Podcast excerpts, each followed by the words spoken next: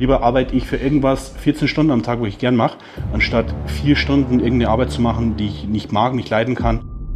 Weil wir verdammt gute Produkte machen, die besten Produkte auf dem Markt. Stolz könnte ich jetzt drauf sein, wenn ich es bewusst gemacht hätte und wirklich eine große Leistung hineingebracht hätte, wo ich für mich jetzt selber so, okay, es war jetzt nicht so wirklich der Fall. Weil ich auch weiß, im Aldi vor der Kasse zu stehen, um dann in Geldbeutel zu gucken, okay, kann ich es mir überhaupt leisten? Meine Ansprüche waren und sind schon immer so hoch, dass ich sie nie erfülle. Wenn der Daniel was macht, dann hat es Hand und Fuß und dann mache ich das Coaching auch gleich voll bei mir. Allein die Inflation ist bei über 8%. Wenn man die nicht mindestens mit dem Wachstum oder mit dem Gewinnwachstum sozusagen ausgleicht, ja, dann machst du Verlust von Jahr zu Jahr. Vielleicht schleichen, aber irgendwann stirbst du als Unternehmen. Du musst sowieso essen. Dann ist es halt einfach vernünftig. So, Lieben, heute im Podcast zu Gast Daniel Leudel. Und Daniel und ich kennen uns jetzt mittlerweile schon seit sieben, acht Jahren. Wir haben zusammen studiert. Mittlerweile ist er mit einer der bekanntesten Fitness-Influencer. Bekannt ähm, natürlich durch seine 86.000 Follower. Auf der anderen Seite aber auch, weil er immer science-based arbeitet. Das bedeutet, alles, was er macht, ist wissenschaftlich fundiert und ähm, hat damals mit einer der größten Facebook-Gruppen gegründet, die hieß äh, oder die heißt den Fitness- und Bodybuilding-Märchen ein Ende, was ihm einen massiven Expertenstatus gebracht hat weil die Leute einfach wissen, wenn er was erzählt über Fitness, über Ernährung, über Sport, dann ist da Hand und Fuß dabei. Ähm, wir haben uns in Regensburg getroffen, haben zusammen eine Runde trainiert, ähm, was mit jemandem, der auf der Bühne steht und mir daneben etwas komisch aussieht. Ähm, nichtsdestotrotz hat es mir viel Spaß gemacht. Ähm, danach waren wir noch bei ihm zu Hause und haben das Interview abgedreht und ähm, wir haben über ganz, ganz viel gesprochen. Fitness als Unternehmer, ähm, natürlich auch Business itself, wie er sein Ding aufbaut, darüber geredet, wie man als Influencer Geld verdient, wie viel da übrig bleibt und ähm, ganz, ganz viel mehr. Von daher viel Spaß beim Podcast.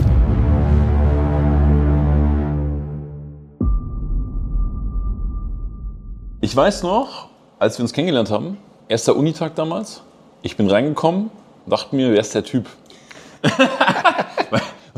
weil, du, du saßt doch, glaube ich, neben jemandem, ich weiß nicht mehr, wer das war, aber der war auch definitiv die Hälfte von dir. Und der Rest der Uni, also wir haben das Klasse Gruppe, war auch die Hälfte von dir das ist schon eine Sache, die mich extrem interessiert ist, wie du das so über die Jahre auch damit umgegangen bist, weil, weil du hast ja einfach ein Erscheinungsbild. Ne? Hm. Ist jetzt nicht so, du fällst immer auf. Ja. Wie nimmst du das so wahr? Oder wie, wie gehst du damit um? Gar nicht. Also ich nehme es erstmal gar nicht wahr, mhm. weil es einfach schon so lange wahrscheinlich ist, mhm. dass ich das gar nicht realisiere. Das höre ich immer von anderen Leuten so, ich gucke die da an oder wenn es Caro sagt, ich gucke die da an. Selber fällt mir das überhaupt nicht mehr auf. Registriere ich auch nicht, weil es mir auch einfach egal ist. Ne? Mhm. War es mal anders am Anfang? Ich sag mal, aus meiner Vergangenheit her, weil ich früher dicker war und in der Schule mehr oder weniger immer, oder immer, öfters gemobbt, verarscht und sonstiges wurde. Da habe ich öfters drauf geachtet, ja. Vor allem dann, als, mal, als ich dann halt abgenommen habe, dünner wurde und dann das Feedback positiver wurde sozusagen. Dann, da habe ich noch drauf geachtet, aber das ist jetzt schon 15 Jahre her. Seitdem hatte ich ein in Anführungsstrichen immer eine gute Figur. Mhm. Klar, mal mehr trainiert, mal ein bisschen weniger trainiert, ein bisschen mehr Körperfett, weniger, aber jetzt nie so, dass ich sage, okay, ich bin komplett off oder ich bin übergewichtig oder sonstiges. Und das halt wirklich jetzt schon seit 15, 16 Jahren und deswegen registriere ich das gar nicht mehr. Hast du so grundsätzlich Leute, die, die damit gar nichts anfangen können? Weil es ist ja, das ist ja schon auf jeden Fall eine, eine recht extreme Lebensweise, die du so führst. Ich weiß, du trainierst bestimmt sechs, sieben Mal die Woche momentan? Sechsmal die Woche, ja. Sechsmal die Woche. Wie viele Kalorien hast du am Tag? Aktuell so viereinhalbtausend. Was hat, der, was, hat der, was hat der Durchschnittsmensch? Ungefähr die Hälfte, kann man sagen. ja, auch geil, ne? Ich, weißt du, wo wir, wo wir in der Uni immer zum Essen waren, haben wir gesagt, hey, bitte doppelt Fleisch, doppelte Vorspeise und zwei große Cola Light. geil. Und es ist ja, es ist ja für dich extrem normal. Ne? Andere Lebensstile sind, sind auch in irgendeiner Form extrem, aber wie nimmst du das so wahr in deinem Umfeld? Ist das sehr akzeptiert? Finden die Leute das gut? Überhöhen die dich vielleicht teilweise? Hast du da auch Ablehnung und Leute sagen irgendwie, boah, das ist krank und das ist irgendwie zu viel und nicht richtig? Wie, wie reagieren da so Menschen um dich herum? Also ich habe eigentlich wirklich nur noch wirklich Menschen um mich herum, die entweder auch selber in dem Thema drin sind mhm.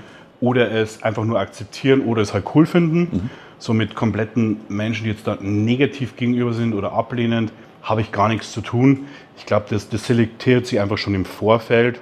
Ähm, und ich erwarte es auch von niemandem, dass es, dass es versteht oder ansonsten. Ich sage immer, hey, Akzeptanz ja, ich muss auch, ich akzeptiere auch vieles, man muss es ja nicht verstehen oder für gut finden oder sonstiges. Mhm. Aber ich sage immer, Akzeptanz ist so das Mindeste. Wenn ich mit den Leuten Kontakt habe oder sonstiges, äh, businessmäßig oder privat, wie auch immer. Aber so das nähere Umfeld mit den Leuten, wo ich eigentlich am meisten zu tun habe, die sind entweder auch voll im Thema drin mhm.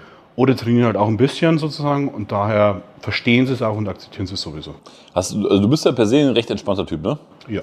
Ja. du hast ja auch selten, also das ist nur mein Eindruck, ne? Du hast ja selten irgendwie mit Leuten Stress oder, oder so äh, ultra krasse Meinungsverschiedenheiten. Ja. Hast du aber selber schon mal irgendwie irgendwo das Gefühl gehabt, gerade weil du auch so in der Öffentlichkeit stehst, jetzt als Influencer, kann man Influencer sagen, oder? Kann man sagen. Kann man sagen. Ähm, dass du irgendwo mal selber das Gefühl hast, boah, da hast du mal die Stränge geschlagen oder hast du vielleicht mal eine Meinung oder eine Richtung rausgegeben, wo du sagst, im Nachhinein hätte ich es vielleicht anders gemacht? Wenn ich so drüber nachdenke, fällt mir jetzt kein konkretes Beispiel ein weil ich auch schon sehr früh vom, von meinem damaligen, ich sage jetzt mal, Chef, Schrägstrich Mentor, Schrägstrich Geschäftspartner, mittlerweile Freund, es sehr gelernt habe oder innerlich bekommen habe, mich gewählt auszudrücken, mhm. plus in den seltensten Fällen wirklich zu 100% eindeutig. Also mhm.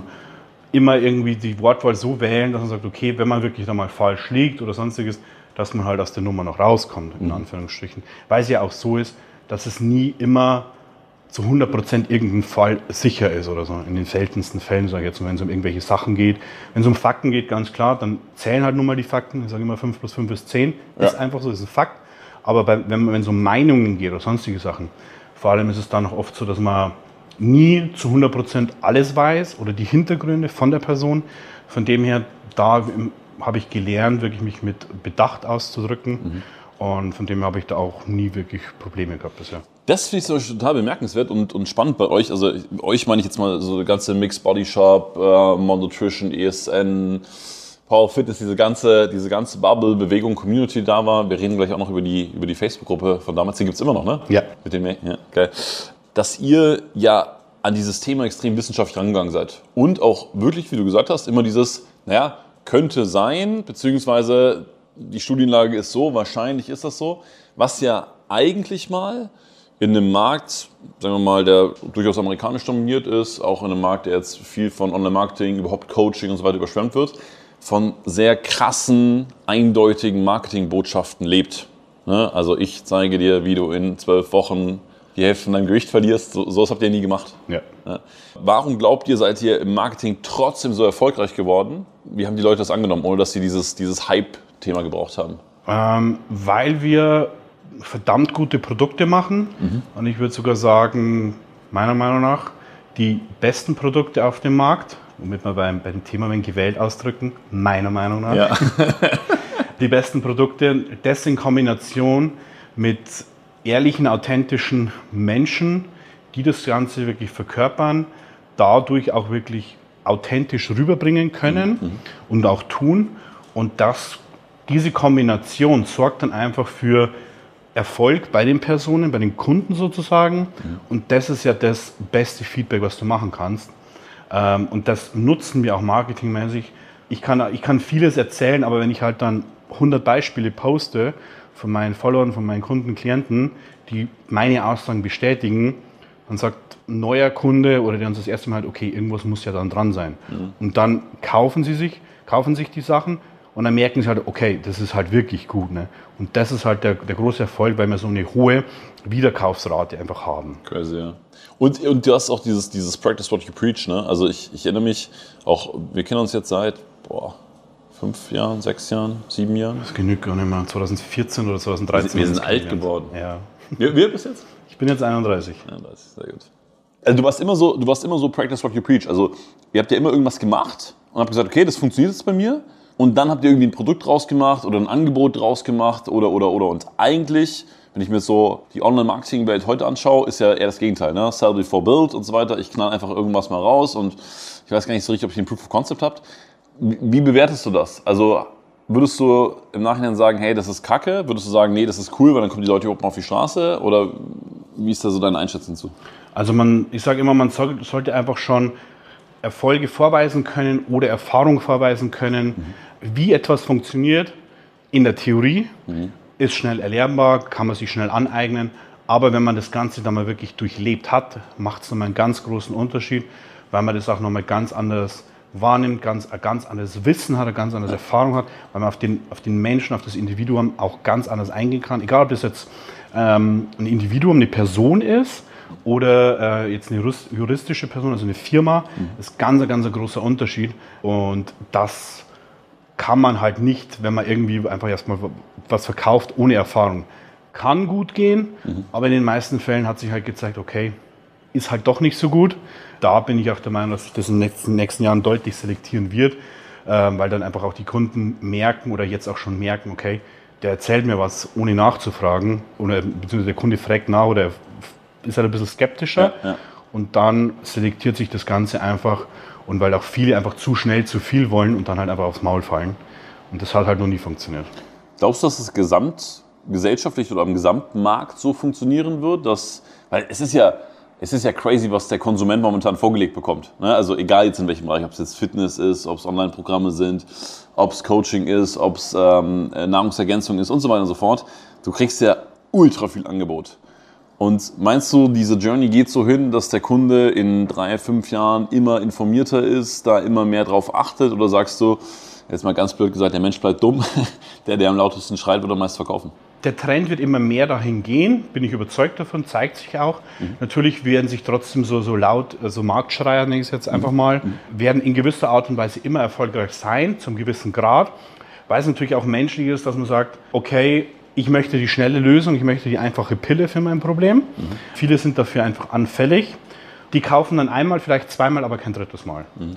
Und die checken es dann und das wird sich langfristig dann einfach durchsetzen. Mhm. Ähm, das heißt, es gibt ein bestimmtes Maß an Marktscheinen, die werden immer da sein oder mhm. die kommen in Zyklen, mhm. aber die verschwinden dann auch und das, was wirklich gut ist, wird sich langfristig einfach durchsetzen. Ja, okay. Bevor wir darauf kommen und auch so bis auf die, auf die Anfangsstory mit, mit Mick und äh, der ganzen Community und so weiter, das ist nämlich was, was mich wahnsinnig interessiert und wo ich auch meinen Gästen immer eine Menge Fragen zu stellen, wo gerade aus sportwissenschaftlicher Sicht mal, mal deine Meinung interessiert. Weil es ist ja, jetzt probiere ich mich gewählt auszudrücken, weil ich die Studie nicht genau kenne. Es gibt Studien dazu, ich weiß nicht, ob es auch andere dazu gibt, dass der Bedarf an, an Dopamintätigkeiten massiv gewachsen ist, ne? durch Social Media, durch Schnelllebigkeit etc. Und wir uns halt schlechter konzentrieren können, wir, wir an Willenskraft verlieren, wir weniger Dinge durchsetzen etc. Ist das nur eine Beobachtung oder ist das nur eine, eine, eine subjektive Beobachtung, eine Beobachtung von verschiedenen Studien, dass der Mensch durch Social Media, durch YouTube, durch TikTok, durch die ganzen schnellen Impulse sein Bedarf an, ich brauche Dopaminaktivitäten laufen steigert und, und deswegen an Willenskraft verliert.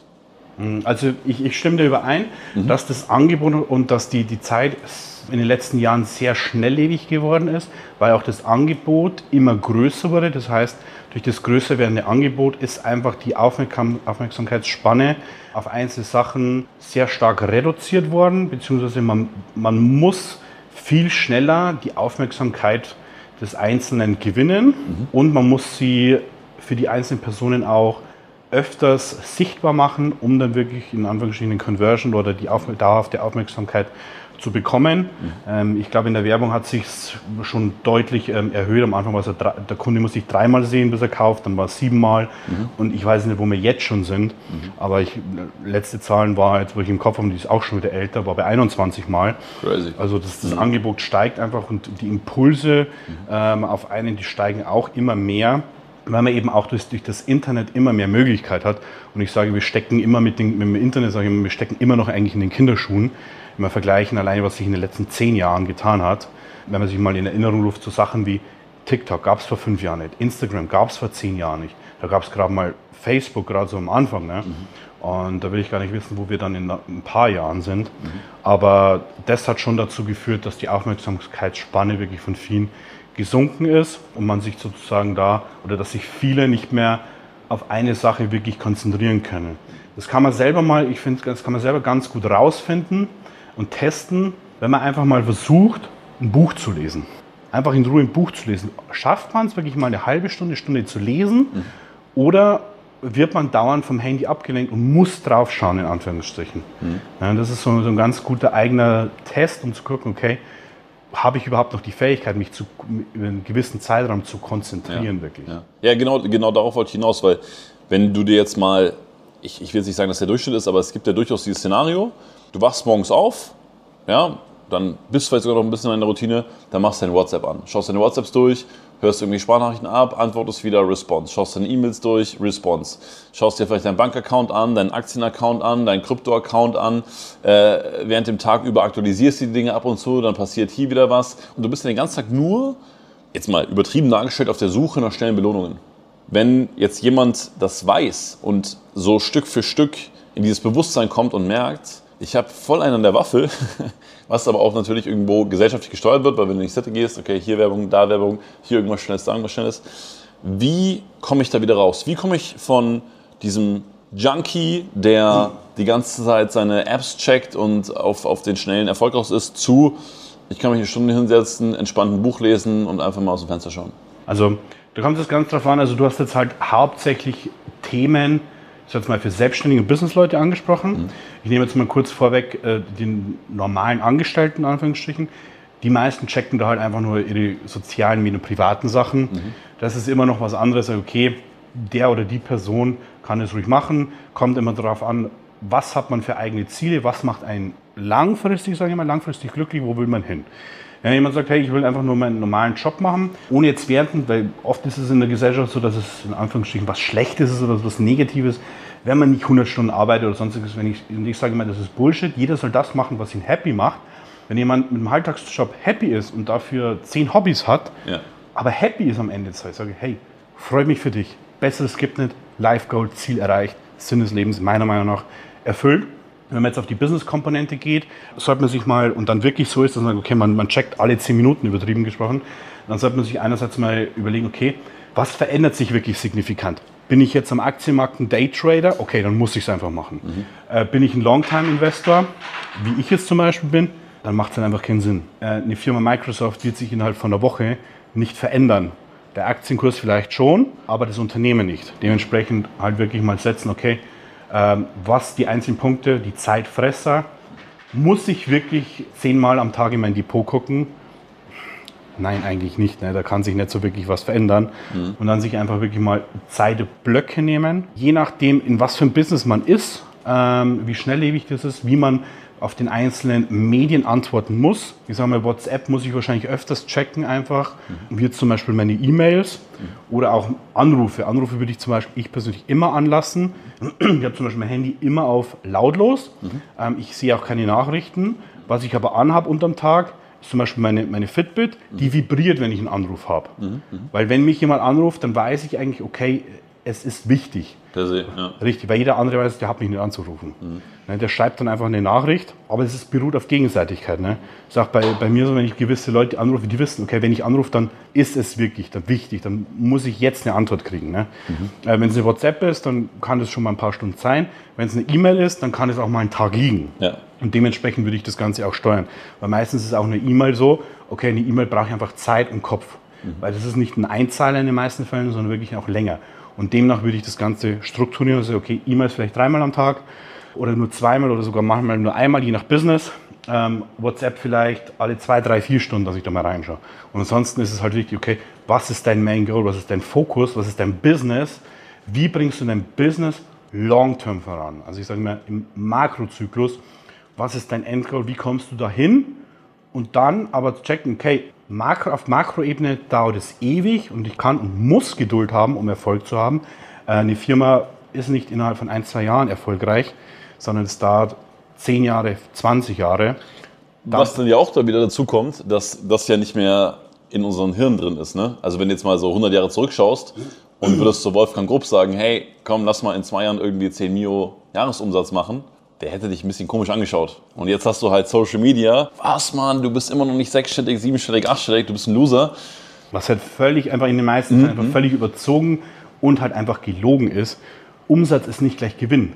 Ich kann dir auch eine Firma hinballern, die 100.000 Umsatz hat, aber wo halt nichts hängen bleibt. Oder die vielleicht sogar defizitär läuft. Ja, grandios. Das ist ja nicht der Sinn davon. Sondern wir wollen ja ein gutes Geld verdienen. Es soll ja was übrig bleiben. Das ist ja wirklich so der Sinn davon. Und das geht halt wirklich nur langfristig.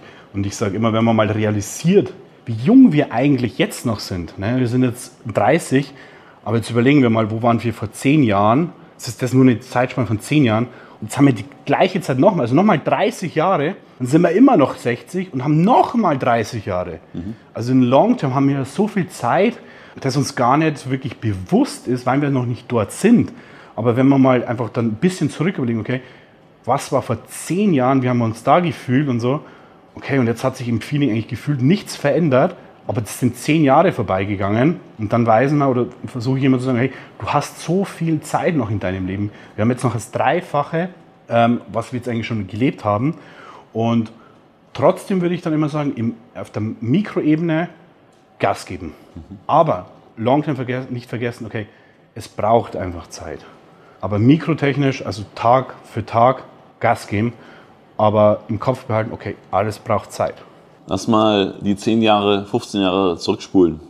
Anfangszeit hast du vorher schon mal kurz, kurz angedeutet, ähm, dass du, dass du äh, Übergewicht hattest, ähm, in der Schule gemobbt worden bist und dann so zum, zum Sport gekommen bist, auch zum Mick gekommen bist. Ne? Ähm, äh, kannst du vielleicht da mal so zwei, drei Schritte skizzieren, wie, wie, wie das so abgelaufen ist? Also Sport habe ich schon immer gemacht. Mhm. Ähm, viel Fußball gespielt, ich war im Tor aber, ähm, mhm. dann Basketball gespielt. Ähm, aber ich habe halt immer einfach zu viel gegessen. Dadurch hatte ich dann einfach irgendwann mal die 97,4 Kilo, das weiß ich noch ganz genau. Und irgendwas hat es mir dann einfach im Kopf den Schalter umgelegt. Wie, sag, wie, wie, alt warst du bei 97 Kilo? 15,5. Das ist ein Punkt zum Verändern. Ja. Crazy. Ja, okay. das, ich sage ja, immer so zwischen 12 und 16 Jahren verändert sich das Bewusstsein und man entwickelt erstmal so wirklich dieses Ich-Bewusstsein, wo man es schafft, langfristig zu denken, okay, was sind meine Konsequenzen äh, von dem Handeln von heute? Ne, du kannst einem Zehnjährigen zehn Schokoriegel geben, der wird sie essen, weil er nicht an die Konsequenzen denkt, dass er auf einmal vielleicht zunimmt und fett wird und seine Gesundheit schadet. So, aber gibst dem 15, 10, 20, 16, 20-Jährigen, dann schaut die Sache schon anders aus, weil man ein ganz anderes Bewusstsein hat. Das war anscheinend bei mir so diese, dieser, dieser Klick-Moment, als ich das auf der Waage gesehen habe. Abnehmen wollte ich vorher schon immer, aber man hat es nicht so wirklich realisiert bzw. geschafft. Aber das war der Moment, wo es mir dann den Schalter umgelegt hat. Was, was, was, war, was war genau der Schalter? Also hast du Hast du das realisiert, dass du das wiegst und dass du dich nicht geil fühlst? Oder hast du realisiert, dass das in Zukunft ungesund ist? Oder hast du realisiert, also was, was war? Ich wusste schon immer, ja. dass ich übergewichtig bin, dass es nicht okay. gut ist. Aber so ein wirklicher Auslöser, ich sage mal, der, der Tropfen, der es fast zum Überlaufen brachte, war wirklich so dieser Blick auf die Waage mal wieder, wo dann die 94,7 da standen. Mhm. Genau, oder 97,4, jetzt weiß ich schon gar nicht mehr. Auf jeden Fall eine Zahl, die sich eingebrannt hat, okay, und ich gesagt, okay, jetzt muss ich was. Wo du einfach in deinem Kopf hattest, das ist viel, viel ja. zu viel. Und okay. Hm. Und dann hat sich auch wirklich so herauskristallisiert, okay, ich bin ein Mensch, der entweder was ganz oder gar nicht macht und auch wirklich nur Dinge, auf die ich wirklich Lust habe. Und das hat sich jetzt dann wirklich so die nächsten Jahre dann wirklich durchgezogen. Das heißt, wenn ich Fitness mache oder wenn ich trainiere, dann zu 100 Prozent. Äh, wenn ich Business mache, zu 100 Prozent oder gar nicht. Und so hat sich das ja, querbeet durchgezogen. Wie, wie, hast du dann den äh, Mick kennengelernt? Vielleicht ganz kurz, äh, oder kannst du vielleicht auch ganz kurz noch zwei, drei Sachen zum Mick sagen, weil äh, mich da auch die, die Background-Story interessiert mit der, mit der Gruppe damals und überhaupt dem ganzen Online-Marketing. Ähm, wie, wie seid ihr zueinander gekommen? Ich bin nach Regensburg gezogen wegen dem Studium, ähm, mhm. habe dann auch trainiert und dann habe ich halt gesucht, okay, gibt es sowas wie einen Supplement-Laden in Regensburg. Und der Mick war damals eigentlich der, der einzige, den es wirklich gab. Ähm, und dann bin ich das erste Mal bei ihm aufgetaucht, äh, im Laden, Sachen gekauft und haben uns unterhalten. War ein schnucklicher kleiner Laden wirklich. Äh, nicht groß, war, da war er selber noch gerade wirklich in den Anfängen. Und dann haben wir uns kennengelernt, unterhalten. Dann waren wir zufällig auch im gleichen Fitnessstudio, mhm. haben trainiert und uns mal wieder unterhalten. Ich wusste damals einfach auch nicht, was ich dann wirklich mit meinem Leben anfange. Äh, ich habe VWL studiert, zwei Semester, weil ich dachte, okay, das ist eigentlich ganz cool, weil ich es in der, im Gymnasium im Leistungskurs hatte. Mhm. Aber gemerkt, okay, an der staatlichen Uni hat es einfach nichts mit der Realität zu tun. Mhm. Dann wieder ganz oder gar nicht, wusste ich, okay, das bringt mich nicht weiter, ich habe keinen Bock drauf, das mache ich nicht. Mhm. War in den zwei Semestern vielleicht fünfmal in der Uni. Dann habe ich mich noch für ein Jahr, äh, für ein halbes was Jahr. Du, was hast du in der restlichen Zeit gemacht? ich war Türsteher, habe mir ein Geld verdient. Und sonst eigentlich nichts. Eigentlich ja. nur mein Sport und ja, Freizeit mehr oder weniger. Mhm. Dann noch ein Semester bei Jura eingeschrieben gewesen, weil ich immer noch nicht wusste, was ich mache. Dann hat mich eine, eine, damalige Freundin auf den Studiengang gebracht, eben Sportökonomie, dual. Dann wusste ich, okay, ich will in kein 0815 Fitnessstudio, um einfach nur die Geräte zu putzen und Shakes zu machen. Da habe ich keinen Bock drauf, sondern ich will was lernen. Und dann habe ich Mick das erzählt, also wir uns mal zufällig im Studio getroffen haben. Und er dann einfach so, ja, machst du einfach bei mir. Und ich so, geht das? Du bist ja ein Online-Shop und ein Laden in Regensburg. Ja, doch, das, das geht, das kriegen wir irgendwo hin. Cool. Mhm. Und so hat sich dann ergeben, dass ich dann bei ihm anfange sozusagen. Und dann ja, wurde er zu Chef, Freund, Mentor etc., von dem ich wirklich viel gelernt habe, viel zu verdanken habe, der mir viele, ich sage jetzt mal, Lebensweisen, Denkweisen eingebrannt, eingebürgert hat, die mich, ich sage jetzt mal, wirklich geprägt haben. Ja. Mhm. Wann war das? Wann, wann hast du angefangen? Bei ihm, das war 2017 äh, bin ich fertig geworden, dann war es im Sommer 2013 habe ich angefangen. Krass, genau. ja, knapp zehn Jahre her. Ja. Weil äh, ich, ich will deswegen darauf hinaus, weil ich weiß gar nicht, ob ich sogar schon vorher drauf gekommen bin oder durch dich, ich weiß es nicht, aber jetzt aus heutiger Sicht war das ja damals die Spitze des Content-Marketings. Ne?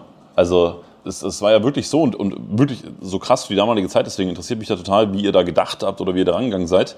Ihr habt eine Facebook-Gruppe gehabt, äh, den Fitness- und Bodybuilding-Märchen ein Ende? Yes. Genau. Wie viele Mitglieder hat die heute? Äh, knapp 40.000. Krass. Hast, hast, du die mal, ähm, oder wie, wie, hat sich die entwickelt? Hat die mal mehr? Nee, das hat, das, der Peak war, ist jetzt wirklich so, das hält sich gerade aktuell, ja. oder schon also aktuell schon seit Jahren eigentlich. Mhm.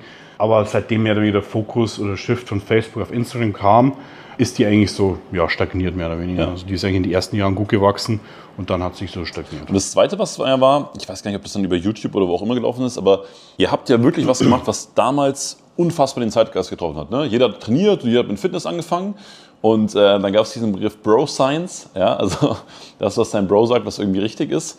Was ihr gemacht habt, ihr habt halt, ihr seid hingegangen und habt gesagt, hey, Kreatin ist nicht so, dass das jetzt dich irgendwie ultra breit macht oder wenn du Kreatin nimmst, dann, dann bist du irgendwie äh, auf einmal eine Maschine, sondern das läuft so und so und so ab. Das heißt, ich habe das irgendwie alles wissenschaftlich aufgeschlüsselt, erklärt. Wie war das Mindset damals? Wusstet ihr schon, dass das so das Online-Marketing durch, durch die Decke geht, dass, dass das so eine Need am Markt ist? Oder habt ihr es einfach gemacht, weil ihr gesagt habt, ja, wir wollen die Leute jetzt aufklären? Oder wie, wie war die Denk Denkweise? Also schon, also Mick hat ja schon seinen, seinen YouTube-Kanal und der war schon wirklich immer schon dann zu dem Zeitpunkt, okay, Science-Based, okay, Fakten. Ist es, wie er da selber drauf gekommen ist oder wie es ähm, dann zu genau kam, sozusagen, dass er so wissenschaftlich rangeht, weiß ich nicht.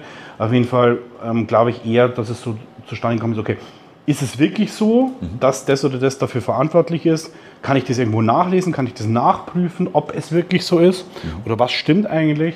Und so, glaube ich, hat sich das dann entwickelt, dass man sagt, okay, äh, wenn ich was sage, dann muss ich es halt auch wirklich belegen und beweisen können, weil behaupten kann jeder vieles, aber wir wollen es halt auch wirklich genau wissen. Und ich glaube, ein großer Faktor war einfach auch, weil Pro-Science-mäßig eben viel immer erzählt wurde, dann viel mhm. gegensätzlich erzählt wurde mhm. und dann am Ende dachte ich, okay, der eine sagt so, der andere sagt so okay, jetzt, jetzt muss es doch einen Weg geben, um das wirklich mal festzulegen und rauszufinden, okay, wie ist es jetzt wirklich? Mhm. Und da gab es eigentlich nur diesen wissenschaftlichen Ansatz, ähm, den er dann so als einer der ersten wirklich ähm, verfolgt hat, auch medienmäßig über Social Media, hauptsächlich über YouTube. Und meine Facebook-Gruppe ähm, die ich damals gegründet habe, die ist eigentlich so aus, ähm, ich habe gerade nichts zu tun. Ach, die hast du selber gegründet? Ja. Ach so, okay, krass. Genau, die ist, das ist komplett deine eigene war. Hm? Genau, also die ist, eigentlich so daraus entstanden. So, äh, weiß noch, bin ich im Büro gesessen und dann alle Aufträge waren verschickt und so weiter. Und ich wusste einfach, nicht, okay, was mache ich denn jetzt? Und ich dann so zu Mick, du, soll ich mal eine Facebook-Gruppe machen? Und ich glaube, der hat einfach nur gesagt, ja, ja, mach, damit ich einfach eine Beschäftigung habe. so ist dann die Gruppe entstanden und die ist halt dann ultra explodiert. Krass, ja. Ich weiß auch noch, ich bin da irgendwann mal reingegangen und dann, dann steht da irgendwie so bei Facebook immer, deine Freunde sind auch hier und dann irgendwie so 250 deiner Freunde sind ebenfalls Mitglied in dieser Gruppe. Und dann denkst du dir so, boah, crazy. Hast du dir da, oder was hast du dir dabei gedacht? Hast du dir da was dabei gedacht? Oder hast du einfach gesagt, hey, nee, ich will das jetzt irgendwie mal, mal aufbrechen, diese ganzen Märchen, die erzählt werden und. Jetzt wollen wir erstmal wirklich aufklären, wie läuft es wirklich ab. Natürlich mit dem Hintergedanken, okay, vielleicht bringt es einfach einen Übertrag auf die Firma. Ähm, aber das war gar nicht so, so der Hauptgrund, sondern einfach wirklich der Hauptgrund von uns war immer eigentlich schon, guten Content abzuliefern, den Leuten zu helfen, weil das halt einfach das ist, was sich langfristig beständig durchsetzt, mhm. ähm, weil einfach der Mehrwert für den anderen geboten ist. Und das ist eigentlich ja das, was überall in jedem Business eigentlich gefragt ist. Ist das so, oder würdest du sagen, ihr habt damit eine Generation Fitness geprägt? Ja, würde ich mittlerweile nach den vergangenen Jahren jetzt wirklich schon sagen, weil ich sage jetzt mal aus der Gruppe, ob es auch anders entstanden wäre, vielleicht, ich weiß es nicht, aber aus der Gruppe haben sich halt viele Personen wirklich kennengelernt. Die ganze Science-Based Szene hat da, kann ich jetzt wirklich so im Nachhinein sagen, wirklich den Ursprung. Da kam Benny von, von Smart Gains, da kam Christian Wolf Also die ganzen Großen wirklich jetzt alle aus dieser Szene raus, da haben sie sich kennengelernt. Da, äh, Chris ist ja auch auf Mick damals zugekommen, Monotrition zu gründen mhm. und so weiter und so. Daraus ist das Ganze entstanden, ähm, groß geworden über die letzten Jahre jetzt wirklich. Und da kann ich wirklich sagen, okay, das war vielleicht so der Anfang von allem. Ist du stolz drauf? Was heißt stolz drauf? Ähm, ich finde es cool, ja. Ähm, war aber irgendwo in Anführungsstrichen auch, sage jetzt mal wirklich Zufall, Glück, ne, dass es sich so entwickelt hat. Von dem her würde ich persönlich für mich jetzt irgendwie sagen, okay, stolz könnte ich jetzt drauf sein, wenn ich es bewusst gemacht hätte und wirklich eine, eine große Leistung hineingebracht hätte, wo ich für mich jetzt selber so, okay, es war jetzt nicht so wirklich der Fall. Das, finde ich immer total bewundernswert, wenn, wenn solche Businesses oder, oder Teilbusinesses auch einfach so einen großen Beitrag zur Gesellschaft haben. Und ich kenne es von mir, ich kenne es auch viel, aus vielen anderen, die in, du hast jetzt diese Science-Based-Szene genannt, die da unterwegs sind. Das sind halt einfach Leute, die mittlerweile wissen, dass es eine Kalorienbilanz gibt und dass es wurscht ist, was in der drin steht. Einfach so ein paar ja, Basisfehler nicht mehr machen, die auch wissen, dass die, keine Ahnung, das ist ein blödes Beispiel, ne, aber dass die Grundübungen halt gut sind und halt nicht jedes Mal mit äh, drei Seilen und äh, fünf Umdrehungen gewechselt werden müssen, sondern dass es halt einfach so eine gewisse Konstanz hat. Und das finde ich schon einen großen gesellschaftlichen Beitrag, den du und ihr da geleistet habt. Vielen Dank. Geil. Jetzt mal in die Zukunft schauend, ähm, bevor wir uns gleich auch ganz konkret mit dem Business beschäftigen, was du jetzt machst. Hast du heute so eine äh, Vision, wo du irgendwie sagst, das willst du gesellschaftlich beitragen oder da sollst du die nächsten Jahre und Jahrzehnte hingehen? Weil wir haben gesagt, jetzt bist du 31, mal drei, vielleicht auch mal vier oder mal fünf, da geht noch was? Mein persönliches Ziel ist in den nächsten fünf Jahren wirklich so diese finanzielle Unabhängigkeit zu haben. Mhm. Einfach für, für mich vom, vom Kopf her dann auch einfach die Sicherheit zu haben, okay, jetzt kann in Anführungsstrichen nichts mehr schief gehen, weil für mich wäre das Schlimmste wirklich, wenn ich dann einen Job machen müsste, den ich nicht leiden kann. Das wäre für mich einfach so, so psychisch, boah, komplettes No-Go. Lieber arbeite ich für irgendwas 14 Stunden am Tag, wo ich gern mache, anstatt vier Stunden irgendeine Arbeit zu machen, die ich nicht mag, nicht leiden kann, die mir nicht liegt, etc.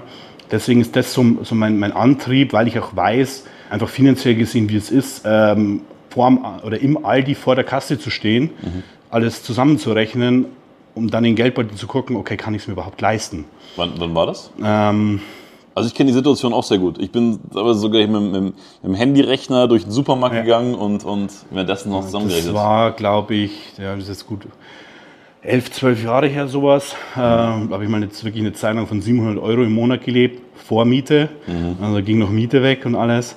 Also da war nicht viel.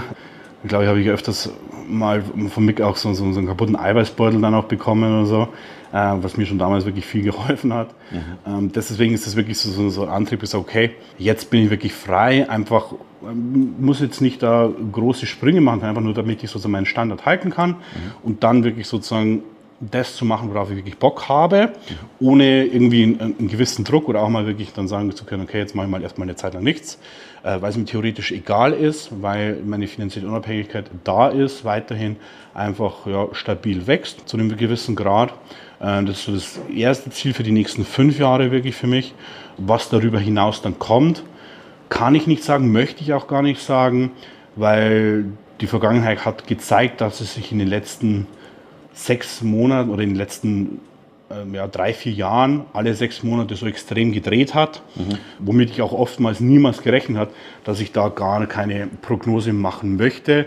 Und zudem ist es ja auch so, dass man sich über die Jahre einfach persönlich weiterentwickelt, persönlich verändert und sich auch ganz neue Sachen ergeben können. Also mhm. wer weiß, wo ich dann in zehn Jahren bin. Keine Ahnung, vielleicht äh, habe ich eine Hundeauffangstation, ich weiß es nicht. ja, könnte sein. Hm, jetzt, du hast mir noch hypothetisch gefragt. Jetzt mal angenommen, du hättest vielleicht in zehn Jahren, jetzt hast du gerade, glaube ich, 86.000 Instagram-Follower, ne? Mhm. Und mal angenommen, du hättest in, in zehn Jahren vielleicht 15 Millionen. Wäre gut? Wäre natürlich super, ja. Und Stand heute, wenn es vielleicht auch heute schon so wäre, was würdest du sagen, was ist so die Message, die du diesen 15 Millionen, und das ist ja wirklich fast ein Land, die du den, den Leuten mitgeben würdest? Ich glaube, ich würde Ihnen das mitgeben, was ich selber auch durchlebt habe, was mir selber viel weitergebracht hat.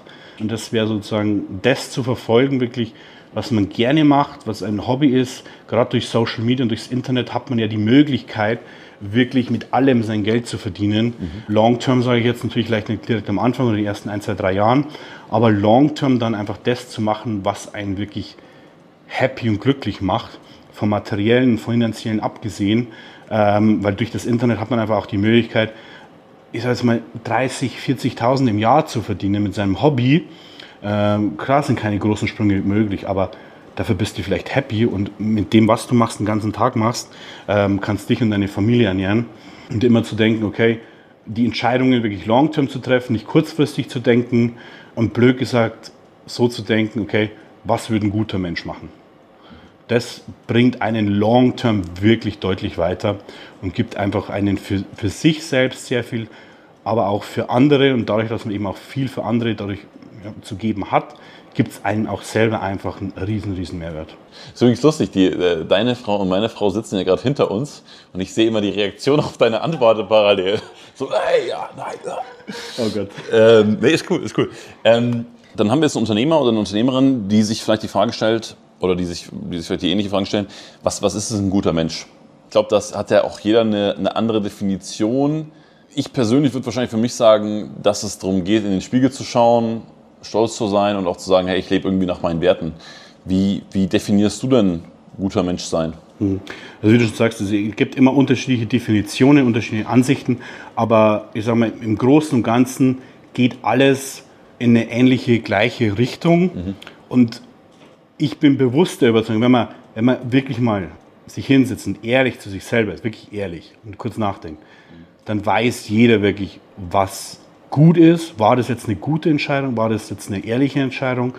Bringt es mich und den anderen natürlich wirklich jetzt weiter, ohne dabei irgendjemanden zu schaden? Dein Business heute ist ja jetzt schon im Vergleich zu früher auch relativ vielschichtig. Ne? Also ich, ich schau mal, dass ich es zusammenbekomme. Also auf der einen Seite Influencer, und natürlich auch in irgendeiner Form Personal Brand. Das heißt, du hast ein Personal Training oder eine, ja, fast schon eine Personal Training Maschine, können wir auch gleich mal drüber reden. Ähm, dann bist du noch an, äh, oder bist du noch bei Power and Fitness dabei, beim Fitnessstudio. Dazu noch äh, ESN bzw. More Nutrition. Meine erste Frage, wie kriegst du das alles für dich unter einen Hut? Und, und, und noch eine Unternehmensberatung. ne? Richtig. Ja, okay, genau. Ja, ja. Habe ich noch was vergessen? Ähm glaube gerade nicht. ich habe noch eine Hundeauffangstation. Kommt noch. ja, gute Frage. Wie kriege ich alles unter einen Hut? Die Frage ist immer, ähm, tue ich es überhaupt? Mhm. Äh, das ist immer auch eine, eine lustige Antwort ge gewesen ähm, von Mick, weil ich ihm das immer, weil ich, ihn das auch immer gefragt habe. Wie kriegst du das alles unter einen Hut? Ich so, die Frage ist, tue ich es überhaupt? Ja. Es kriegt noch keiner mit, wenn ich es nicht tue. ähm, sagt man natürlich nicht. Ne? Ähm, ich sage immer, meine Ansprüche waren und sind schon immer so, hoch, dass ich sie nie erfülle. Mhm. Viele wird das frustrieren und die meisten frustriert das. Mich motiviert das, mich nervt es eher, wenn ich meine Ziele erreiche, mhm. weil ich mir dann die Frage stelle, okay, hätte ich jetzt mein Ziel auch erreicht, wenn ich es mir höher gesteckt hätte. Mhm. Deswegen stecke ich mir wirklich bewusst meine Ziele so hoch, dass ich eigentlich im Vorfall weiß, okay, ich kann es nicht erreichen, aber ich versuche es trotzdem. Ähm, mit dem Anspruch gehe ich eigentlich an allem ran. Ähm, ich weiß auch, dass vieles öfters mal, sage jetzt mal nicht, nicht unbedingt auf der Strecke bleibt, aber ähm, manches einfach nicht gemacht wird oder länger braucht oder ein bisschen nicht die Aufmerksamkeit bekommt, die ich vielleicht gerne auf, ähm, der, der Sache geben würde, weil andere Sachen einfach eine höhere Priorität haben. Mhm. Dann sind wir alles eine Sache von, von Prioritäten. Man kann halt nicht alles, alles machen. Ich würde es gern, aber geht halt nicht. Deswegen sind die Sachen prioritätenmäßig immer geordnet. Was würdest du sagen, wie, wie sind die einzelnen Businessbereiche jetzt gerade bei dir sortiert, prioritätmäßig? Also was, was steht oben? Also oben steht, ähm, ich sage es mal, auf, auf gleicher, gleicher Ebene ungefähr, würde ich jetzt mal sagen, die, ähm, die, die, die komplette Personal Brand, also das, das Influencen mit dem ganzen Coaching-Konstrukt, mhm. weil ich da für mich auch einfach eine gewisse Verantwortung habe ähm, weil ich dementsprechend auch Angestellte habe, äh, wo ich einfach mir persönlich, okay, das auch von, von Mix so vorgelebt wurde. Ich sage, okay, ich habe einfach die Verantwortlichkeit, ich muss schauen wirklich, dass da genügend Geld da ist, dass ich denen immer die Sicherheit geben kann, weil ich ihnen Gehalt zahlen kann, dass sie auch das bekommen, äh, was ich ihnen versprochen habe für die Leistung, die sie mir geben. Mhm. Und dann sozusagen das ganze ja, Projektmanagement für, für Moor und für ESN im Hintergrund für die, für die ganzen flüssigen Produkte, die jetzt alle gerade ja, da sind, schrägstrich in der Entwicklung sind. Das sind so die zwei größten Faktoren. Und dann, gut, fürs Fitnessstudio, das ist komplett hinten über, weil ich da eigentlich nur noch Teilhaber bin, aber aktiv am, Ge- am Geschäft nichts mehr, nichts mehr mache wirklich. Das, äh, das machen Ruppi und Markus bei uns. Und dann eben die Unternehmensberatung und die Unternehmensberatung, das kam einfach wirklich so über die letzten eineinhalb, zwei Jahre nicht gewollt, nicht fokussiert, einfach immer die Anfragen, weiß ich, in gewissen Bereichen über Social Media und über andere Firmen, mit denen man zusammenarbeitet, da die Anfragen reinkamen. Und das mache ich einfach, weil ich es gerne mache, äh, weil es mir wirklich Spaß macht, auch weil es meinen eigenen Horizont erweitert und weil ich auch einfach merke, okay, dadurch, dass ich in Vergangenheit mit und immer noch mit so viel kompetenten Leuten zusammenarbeite, dass ich auch den anderen Firmen, um dann zugleich den Endkunden einen riesen Mehrwert bieten kann. Mache ich das gerne. Die, die mich kennen, wissen ja, ich bin, ich bin viel in, in, in Dienstleistungsgeschäftsmodellen zu Hause und äh, bin im, im Influencer-Marketing oder überhaupt in, dieser, in diesem Geschäftsmodell gar nicht so drin. Wie kann man sich das vorstellen? Das heißt, du hast natürlich deine eigenen Produkte, ne? wenn man so bei die Sachen mal durchschaut, du hast verschiedene E-Books, du hast einen, einen Personal Training Ansatz, der, der digital läuft, das Ganze. Dann promotest du natürlich auch verschiedene Produkte. Was machen dann deine Mitarbeiter genau? Wie ist das so, wie ist das so strukturiert bei euch? Content sozusagen aufbereiten, ähm, zum Beispiel Infografiken erstellen nach meinen Vorgaben, wo ich zum Beispiel überhaupt keine Erfahrung habe, das überhaupt nicht kann, ist zum Beispiel Photoshop. Also Stefan bei mir zum Beispiel, der, der, der schneidet Videos, der, der erstellt die Infografiken ähm, und so weiter nach meinen Vorgaben. Könnte ich nie so qualitativ hochwertig etc. machen. Dann auch den, ich sag's mal, im, im Coaching-Business, das Ganze im Backend mit der oder auf, auf der Homepage die ganzen Sachen wirklich einrichten, dass die Homepage funktioniert, dass die Coaching-Software funktioniert, die App funktioniert oder auch dann ähm, das E-Book sauber zusammen strukturieren, die Bilder einfügen, einfach hübsch machen, in Anführungsstrichen. Habe ich noch nie gemacht, habe ich noch nie beschäftigt damit. Das ist sozusagen das, ähm, was da Und es sind dann zwei Vollzeitangestellte, Teilzeitangestellte? Genau. Das heißt, es ist wirklich, äh, wenn das in E-Mail ist und so weiter, das heißt, der Hauptfokus ist da wirklich Instagram und deine Story, worüber die Conversion läuft, oder? Genau, ein Großteil. Ja, ich will jetzt auch mehr auf TikTok machen, ähm, aber da hängt es dann natürlich wieder an mir, weil ich den Content produzieren muss. Kann kein anderer für dich selber. Ähm, gib, nur, gib mich nur einmal. Wäre cool, wenn es mehr von mir gäbe. Oder mit der Tag mehr Stunden hätte. Ähm, aber genau, das ist so das, wo ich den Fokus lege, um die Personal Brand wirklich voranzutreiben. Ja. Wie, viel, wie viele Leute schauen deine Stories so?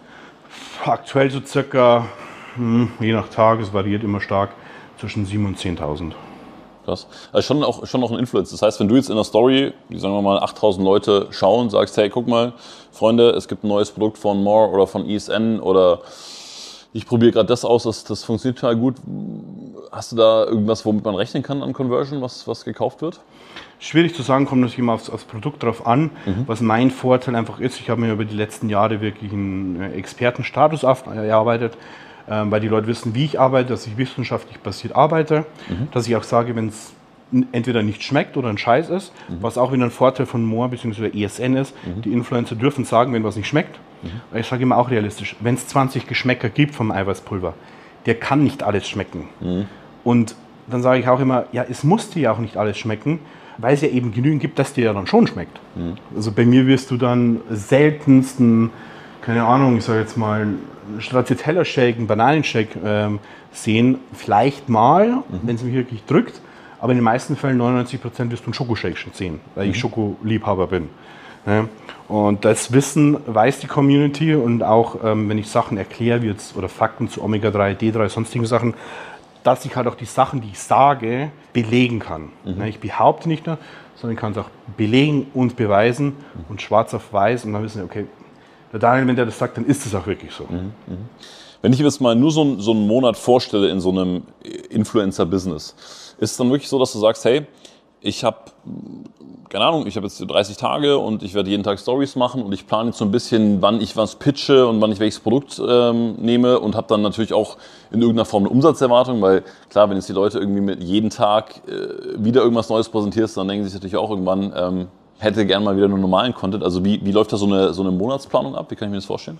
Also dadurch, dass die Kooperationen wirklich eh sehr stark begrenzt sind, ich jetzt in, in meiner Personal Brand eigentlich nur in Wirklichkeit zwei Sachen habe. Das sind einerseits die Supplements mhm. von ESN jetzt bei mir und andererseits wirklich meine Personal Brand, das heißt mein Coaching, meine E-Books und so weiter, mhm. begrenzt sich das eh schon sehr stark. Und dann gibt es aber halt auch allein bei den Supplements ja eh schon viele Sachen, die man darüber erzählen kann. Bei ESN ist zum Beispiel immer, da gibt es immer so, so, ein Wochenmotto, jetzt zum Beispiel aktuell haben wir die, die 20% auf Eiweiß. Dann erkläre ich halt den Leuten, okay, was ist Eiweiß überhaupt? Was ist der Mehrwert von Eiweiß? Ähm, was ist der Vorteil? Welchen Nutzen hast du? Wie kannst du es in deinen Alltag integrieren, einfach integrieren? Und das sind dann so Themen, die ich dann für diese Woche sozusagen aufarbeite oder erarbeite, zusätzlich zum, zum Beispiel zum Trainingscontent etc., damit die Leute einfach wissen, okay, jetzt ist der Mehrwert da ähm, und die wissen, okay, jetzt ist die Eiweißwoche und jetzt erklärt er auch, okay, was ist überhaupt der Mehrwert von Eiweiß. Sondern, und das machen halt viele, viele falsch. Die verkaufen halt nur, aber erklären dir gar nicht den Mehrwert. Er sagt, du musst doch den Leuten erklären, was habe ich davon. Mhm. Ja, klar, wenn es jetzt ein, ein grünes T-Shirt ist, gut, es ist ein grünes T-Shirt, kannst sagen, das sieht cool aus. Aber bei Produktmarketing muss ich halt auch wissen, okay, was ist der Mehrwert, was hat der Kunde davon. Mhm. Ja, und das verstehen viele nicht, dass sie halt nicht den Mehrwert für den anderen erklären, weil dann kauft der und er sagt, ja, warum soll ich jetzt genau das kaufen? Es, gibt ja so viel. Und dann erklärt man es den Leuten. Dann ist halt irgendwo der, der Trust da, weil sie wissen, okay, dann hat man das erklärt, jetzt verstehe ich das wirklich und dann ähm, ist auf der anderen Seite auch wirklich der Dank da, dass sie halt dann sozusagen über dich kaufen, in Anführungsstrichen. Könntest du nur vom Influencer-Marketing leben? Kommt darauf an, was du alles mit unter Influencer-Marketing mit dazu zählst. Also das kommt jetzt darauf an. Also wäre es jetzt sozusagen rein die Provision, sage ich jetzt mal, die ich bekomme von ESN, was auch ein, ein großer Unterschied ist, bei Moore und ESN bekommen die Leute kein Fixum, mhm. sondern nur eine Provision von dem, was sie auch wirklich an Umsatz machen. Mhm. Da könnte ich nicht leben davon. Äh, da würde ich sogar Minus fahren, weil ich Angestellte habe dementsprechend. Wenn man jetzt das, die anderen Bereiche mit reinnimmt, sage ich jetzt mal, das ganze Coaching und E-Books und so weiter, dann ja. Wo, wo, siehst du sich so in Zukunft digital als Personal Brand? Also sagst du, du willst nochmal, du hast TikTok vorher angesprochen, willst du noch irgendwie neue Kanäle anschmeißen? Sagst du, du hast nochmal Bock auf mehr Paid Advertising? Ähm, siehst du da noch ein größeres Team oder wie, wie hast du da vor, die Personal Brand weiterzuentwickeln?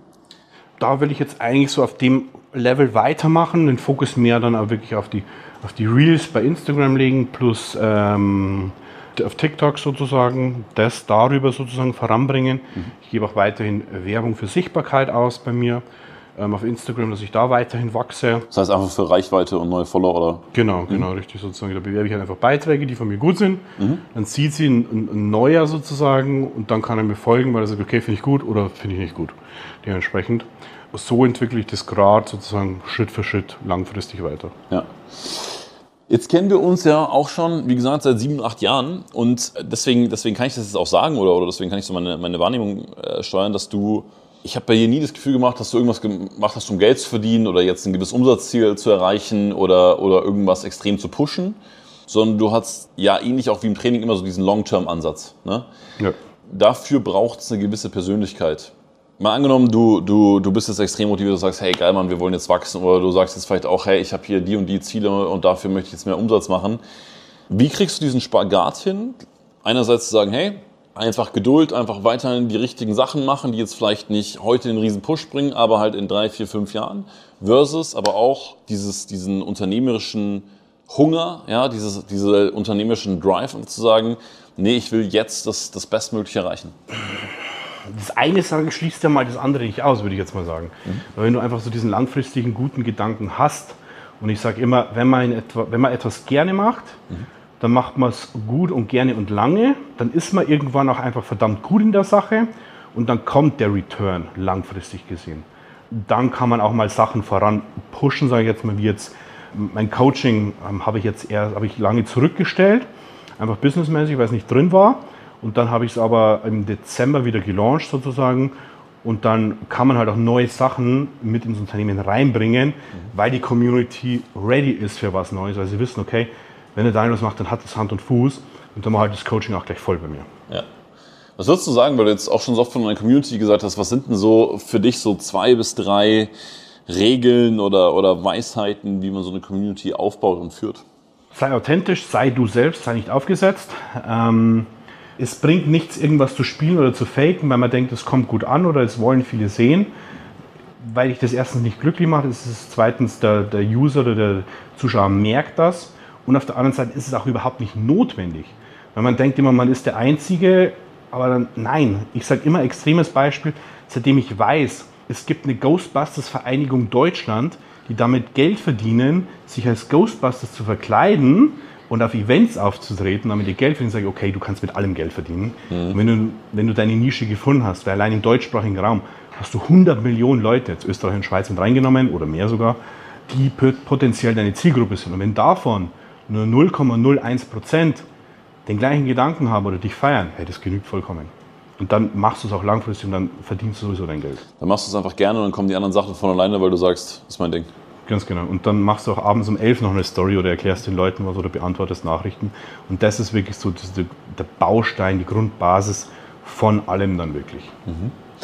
Ich würde auch ganz kurz gerne beim, beim Business bleiben, beziehungsweise auch beim, beim Marketing. Wie, wie siehst du grundsätzlich, sagen wir mal, und, und da kommst du jetzt aus einer völlig anderen Richtung als ich. Ne? Ähm, ich bin ja ich weiß, also da gibt es ja auch kein richtig und kein falsch, aber grundsätzlich bin ich ja auch ein großer Fan von, von, von Paid Advertising, wo ich einfach sage, okay, klares Angebot, äh, ist es für dich interessant, dann klick hier drauf.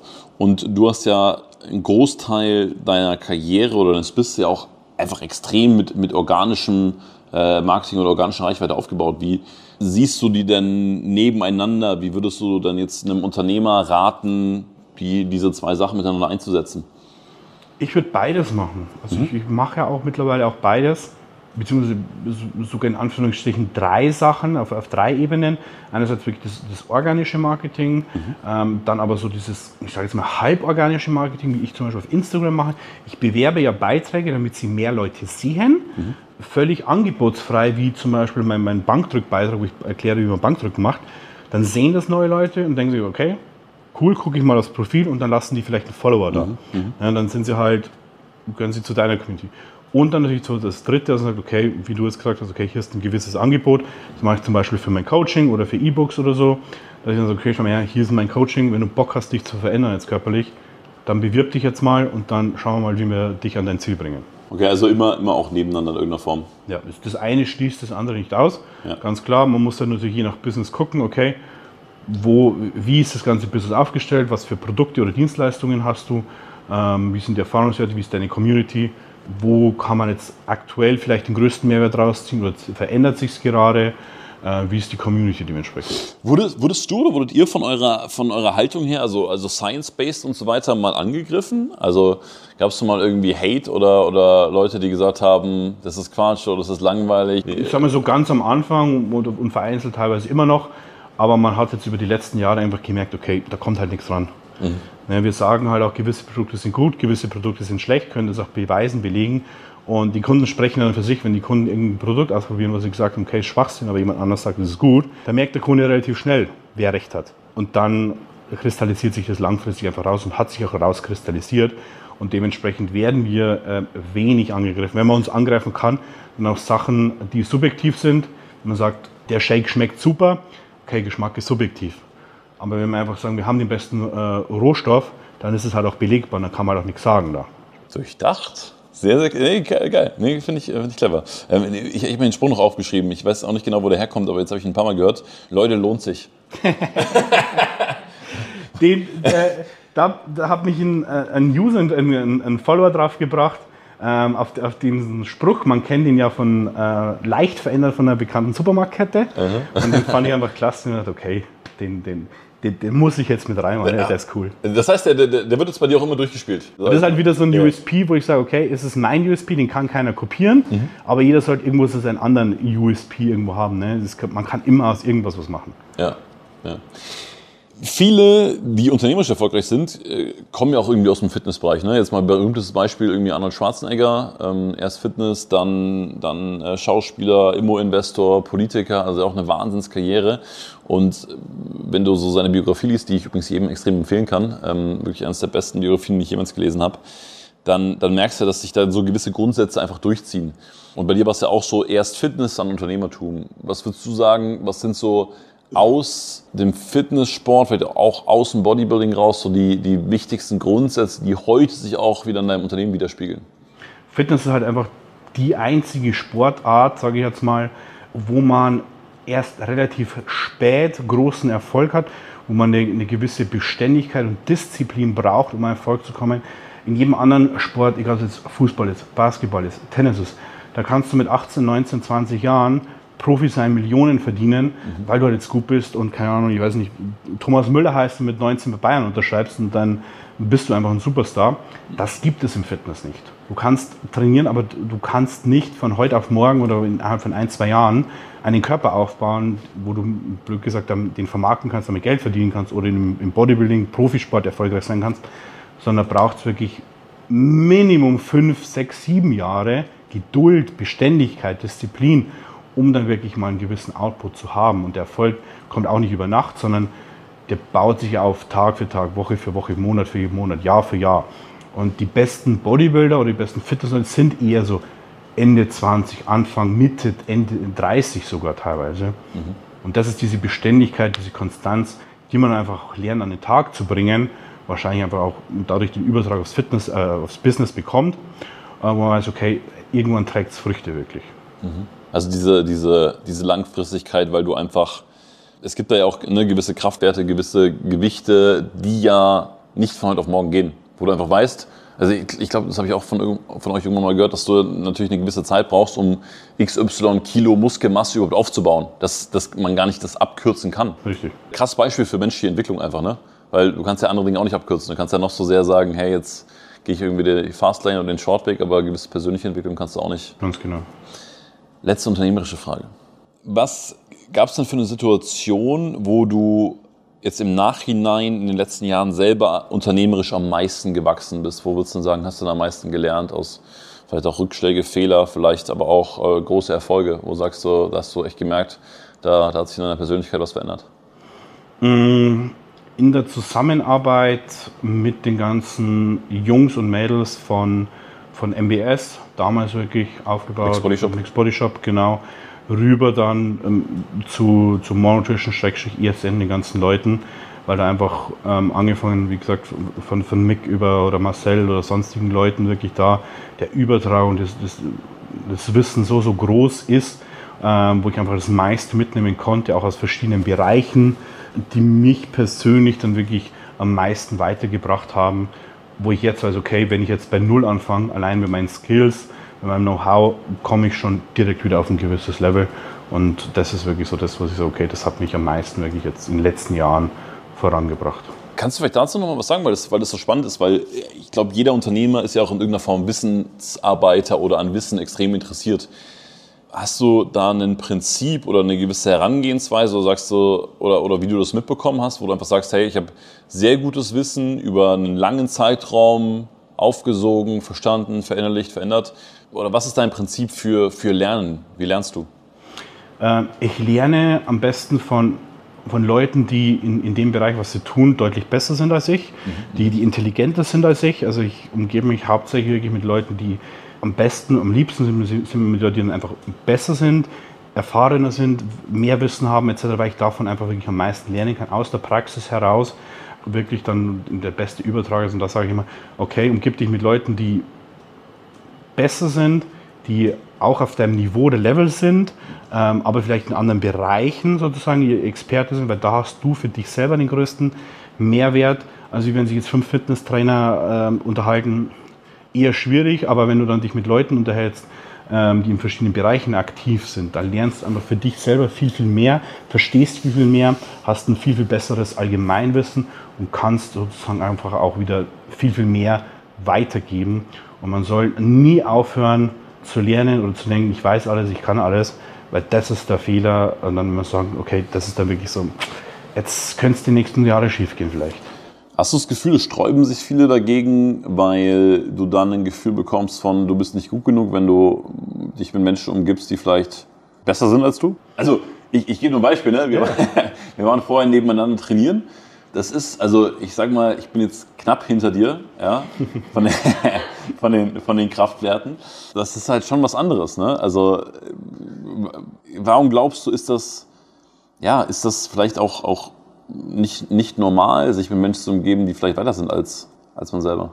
Es kommt immer auf die, darauf an, was man für eine Person ist. Ähm, frustriert es einen oder motiviert es einen? Mich mhm. motiviert es ungemein, weil ich selber auch so jemand bin, der immer weiterkommen will, hungriger, hungrig ist, hungriger wird und mehr erreichen will.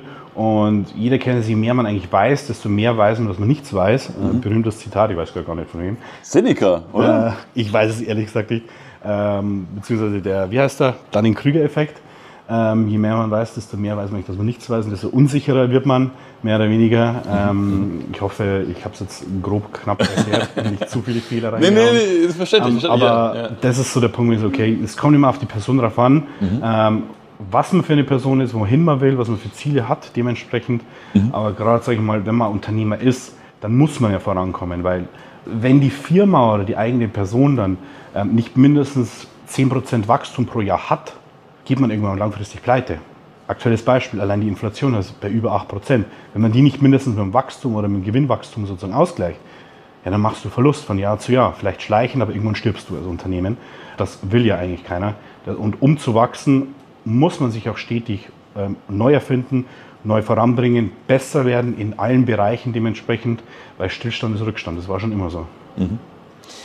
Ich halte dich ja in, in dem Bereich, äh, gerade auf, aufgrund des Science-Based, äh, für eine absolute Koryphäe. Und deswegen würde ich auch gerne mit dem Podcast heute unserer, äh, unseren Hörerinnen und Hörer, die ja alle Unternehmer und Unternehmerinnen sind, äh, ich würde die gerne fit machen. Ja, und, und jedem dabei helfen, fitter zu werden. Du hast mir heute auch schon geholfen, fitter zu werden. Allein durch das gemeinsame Training. Danke dafür. Immer gerne. Fangen wir vielleicht mal am Anfang an.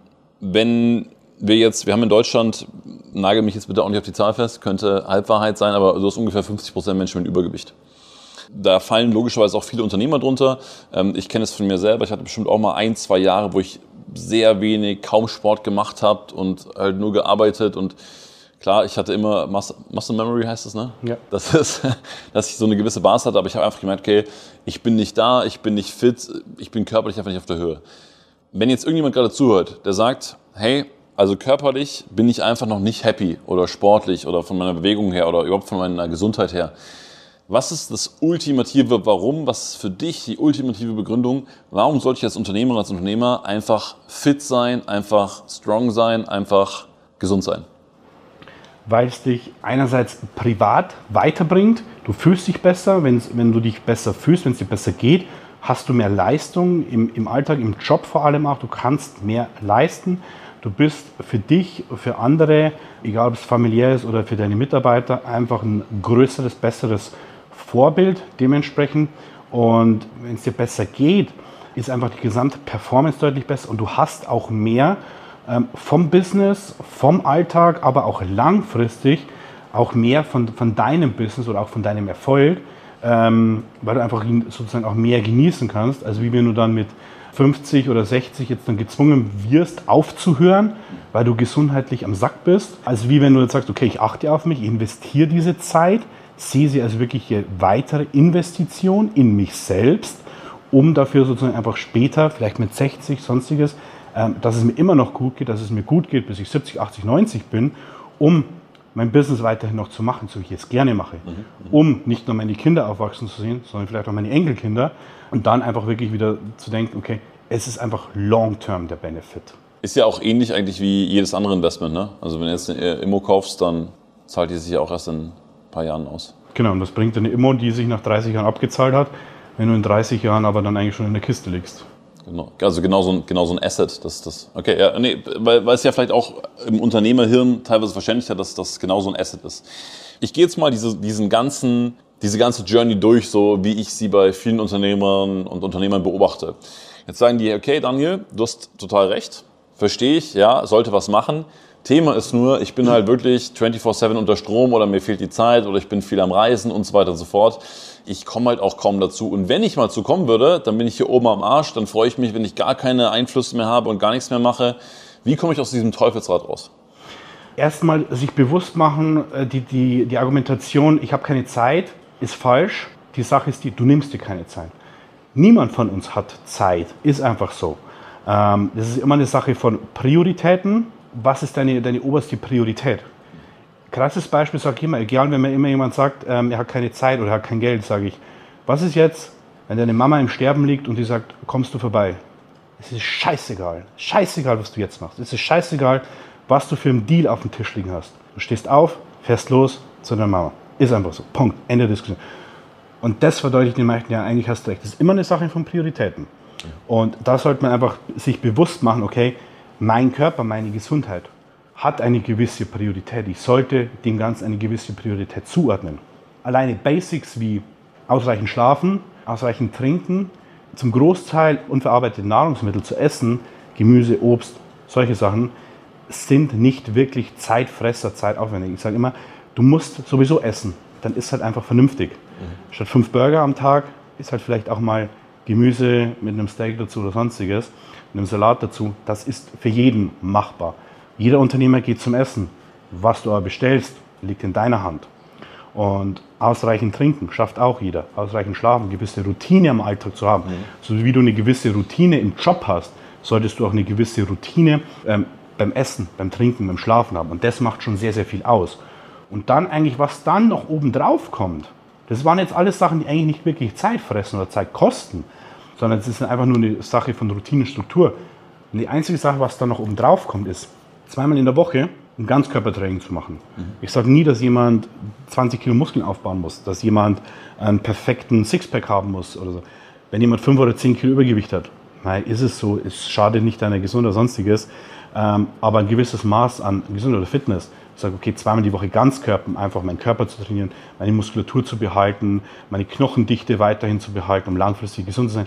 Die Zeit sollte man sich nehmen. Wenn du, ich weiß, ist, ist Massephase jetzt der richtige Begriff? Aufbau, kann man sagen.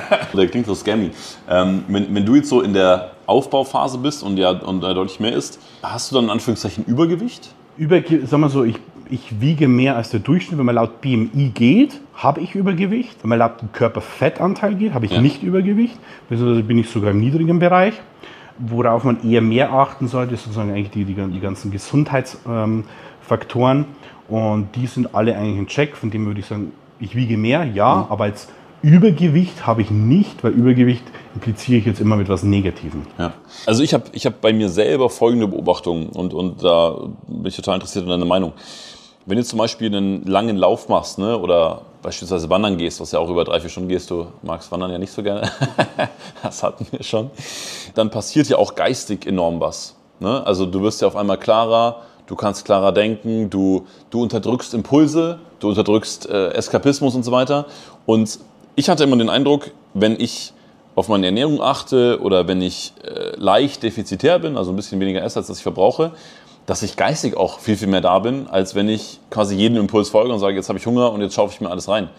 Gibt es da, einen, da einen wissenschaftlichen Link zu, dass das so ist? Oder? Nee, ist wirklich so. Mhm. Ähm, weil du dann sozusagen, wenn du jetzt sozusagen gewisse Impulse hast, wie jetzt Hunger oder wenn du im Defizit dich ernährst, dann ist dein Körper in einem ganz anderen Status ähm, weil der ja immer noch so eigentlich im, im, im Mittelalter ist es nicht, aber in der Steinzeit ist, weil einfach so, okay, jetzt, jetzt bin ich im Defizit, jetzt muss ich die anderen Sinne schärfen, um dann wieder genügend Essen zu bekommen. Ähm, ah, also das was? ist wirklich so ähm, belegbar, dass man sagt, okay, jetzt kann ich mich auf einmal mehr konzentrieren, jetzt habe ich mehr Power, jetzt habe ich mehr Kraft, obwohl ich eigentlich auf Diät bin, blöd gesagt.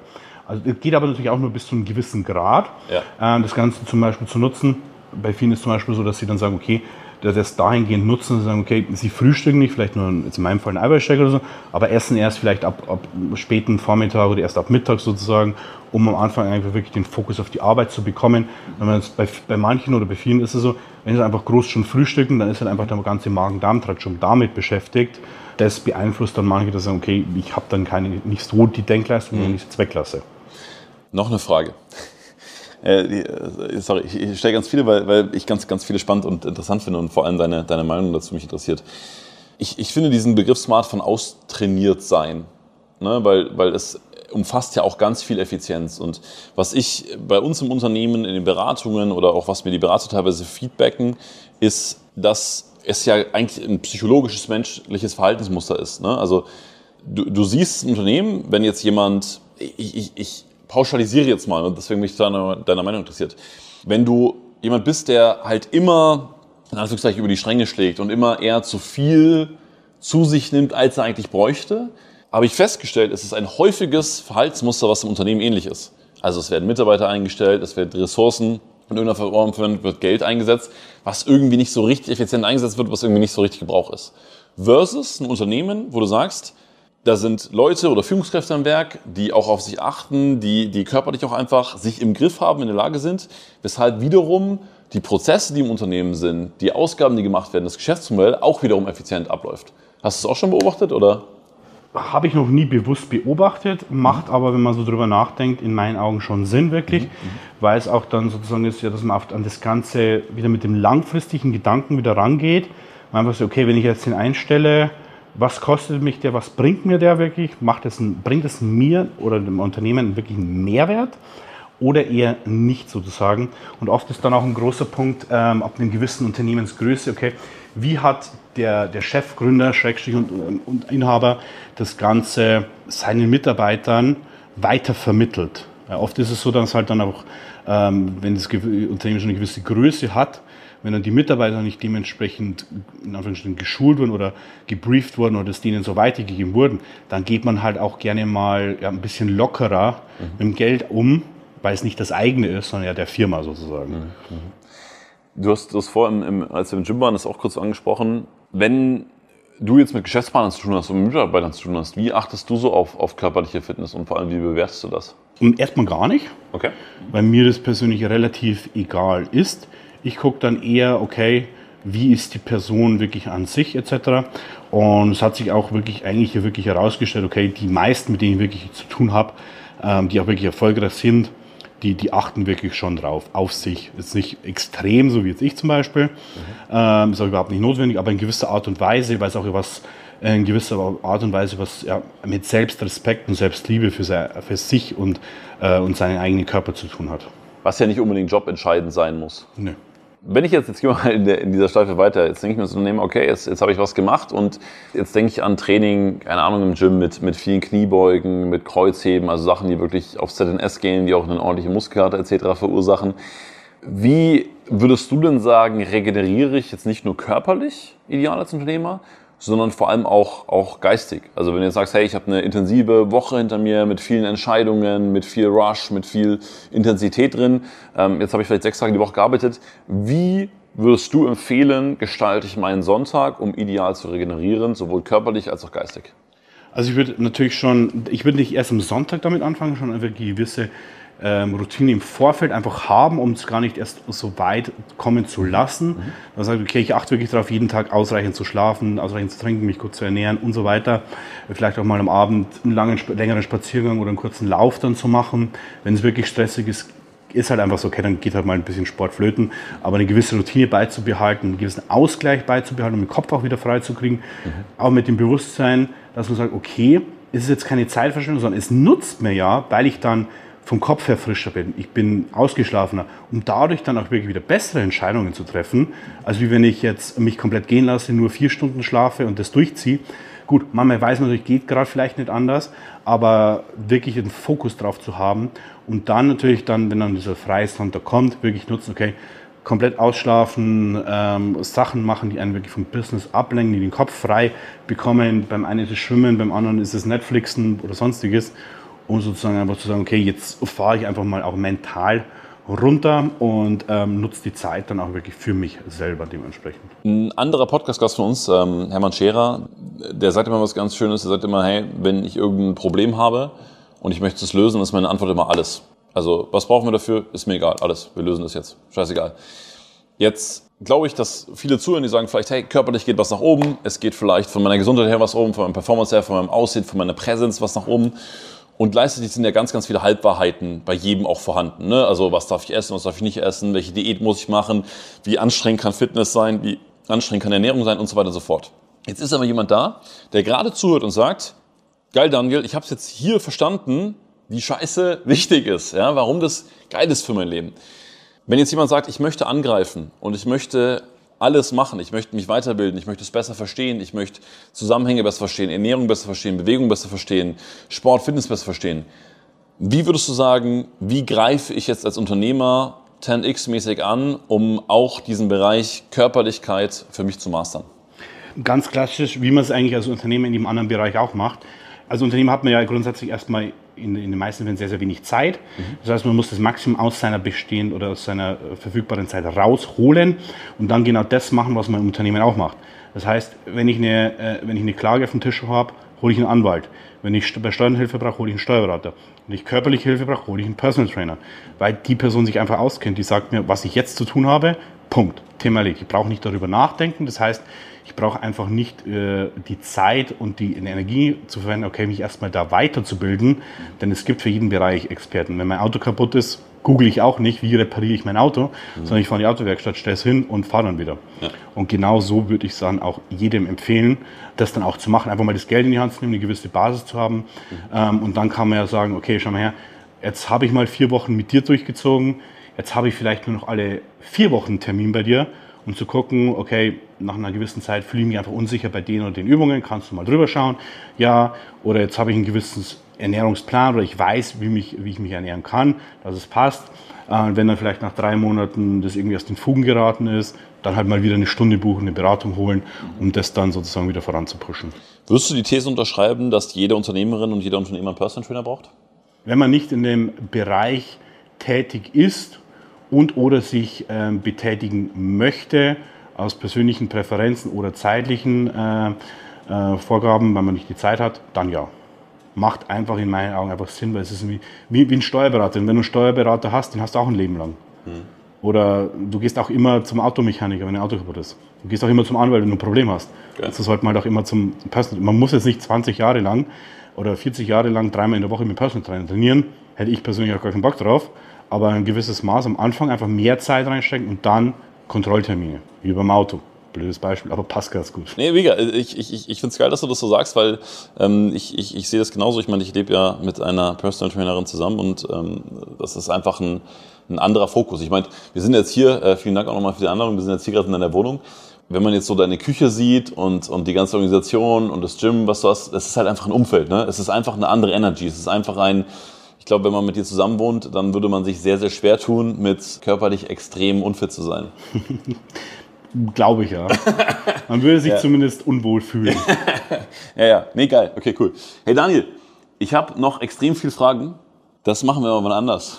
gerne, gerne. Die Mädels schauen, schauen schon auf die Uhr. Ähm, weil, haben schon Hunger. Haben schon Hunger. Jetzt geht's gleich zum Sushi-Essen. Wenn du essen gehst, ist tatsächlich auch so, schaust ein bisschen drauf, Sushi, asiatisch oder was, was einigermaßen passt.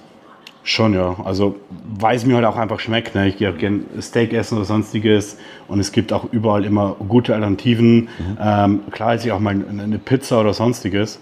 Ganz logisch. Aber ich merke halt auch einfach, wenn ich halt einfach zu viel Blödsinn esse oder zu viel verarbeitete Lebensmittel, dass mir auch einfach nicht gut geht. Mhm. Ähm, und darauf habe ich halt einfach keinen Bock nicht. Ne? Man kann schon mal was, was machen oder mal was, irgendwas essen.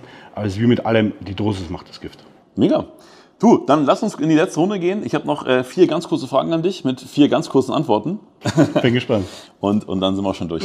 Ähm, erste Frage, was sind denn so für dich mit die zwei besten Business- oder und, und oder Sportbücher, die du in deinem Leben bisher gelesen hast? Businessmäßig. Ähm, Alex Hormozy, The 100 Million Dollar Offer. Also wirklich ein verdammt gutes Buch. Ähm, und dann einfach so ein Grundkonzept mal zu verstehen ist äh, Rich Dad Poor Dad.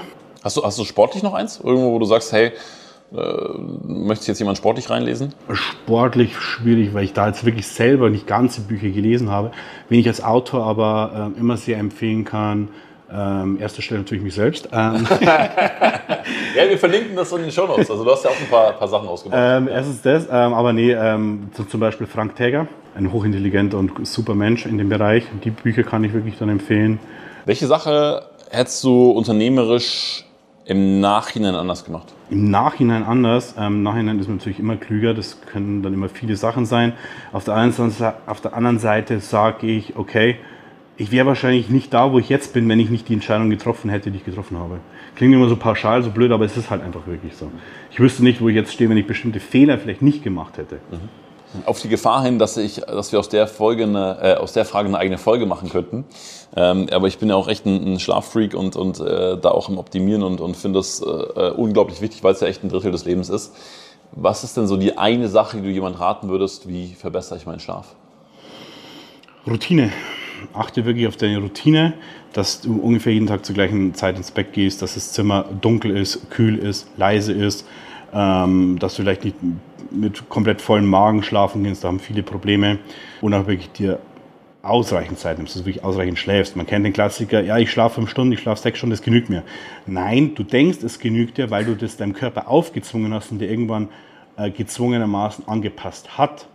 Aber es genügt den meisten einfach nicht. Und wenn sie dann mal wirklich länger wirklich wieder schlafen, dann merken sie, okay, krass, jetzt habe ich viel mehr Benefit, jetzt geht es mir besser, jetzt fühle ich mich besser. Letzte Frage. Jetzt ähm, ist ja mit auch einer der, der größten Themen, wenn man das Leben liebt, und das tun wir ja beide, ähm, möglichst lange auch auf, dieser, äh, auf diesem Planeten sein und das natürlich auch möglichst fit, möglichst gesund, möglichst flexibel, aktiv.